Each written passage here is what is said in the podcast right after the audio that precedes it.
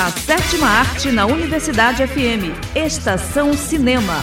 Dicas de filmes, lançamentos, agenda, making-off, tudo sobre o mundo do cinema.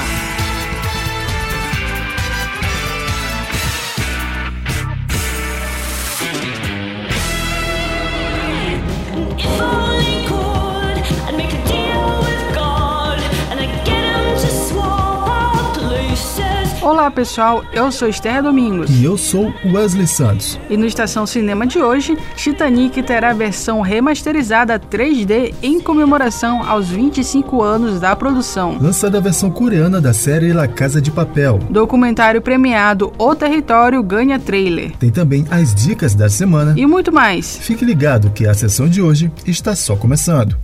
Agenda.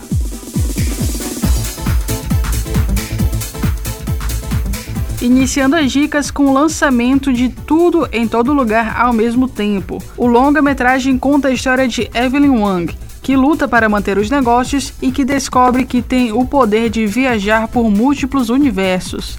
O filme está disponível nos principais cinemas da cidade.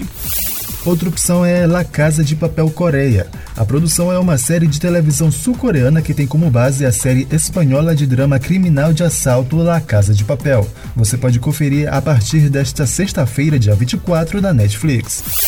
Finalizando com a segunda temporada de The Walking Dead Um Novo Universo. A série se concentra na primeira geração que cresce durante o apocalipse zumbi. Os adolescentes se juntam e seguem em uma jornada que vão precisar se defender tanto dos mortos quanto dos vivos. Estreia neste domingo, dia 26, no Prime Video. Pronto, agora pegar a pipoca e boa sessão. Estação Cinema. Titanic vai ter uma versão remasterizada em 3D nos cinemas em comemoração aos 25 anos da produção. O clássico vai ganhar uma versão remasterizada em 3D 4K nos cinemas em 2023. Titanic é uma das maiores bilheterias da história do cinema e já arrecadou mais de 2 bilhões de dólares mundialmente. A Disney deve lançar o filme no dia 10 de fevereiro do ano que vem, enquanto a Paramount, que detém os direitos de distribuição nos Estados Unidos, ainda não definiu uma data para o país. Crimes of the Future, de David Cronenberg, estreia no Brasil. Após a estreia no Festival de Cannes, Crimes of the Future ganhou data de estreia no Brasil pela plataforma de streaming MUBI, dia 29 de julho. Já para os cinemas, a previsão é que o longa chegue no dia 14 de julho.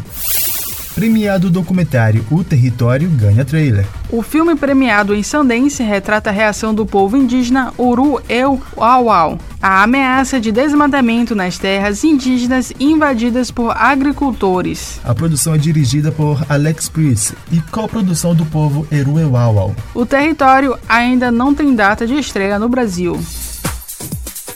E a dica de hoje é a série Westworld. O drama de ficção científica envolve a consciência artificial e uma nova forma de vida na Terra. A produção gira em torno de um parque de diversões tecnologicamente avançado, onde robôs muito semelhantes a humanos são programados para atender os desejos dos visitantes. A quarta temporada estreia domingo, dia 26, na HBO Max. Uma dica imperdível para os amantes de ficção científica. Estação Cinema.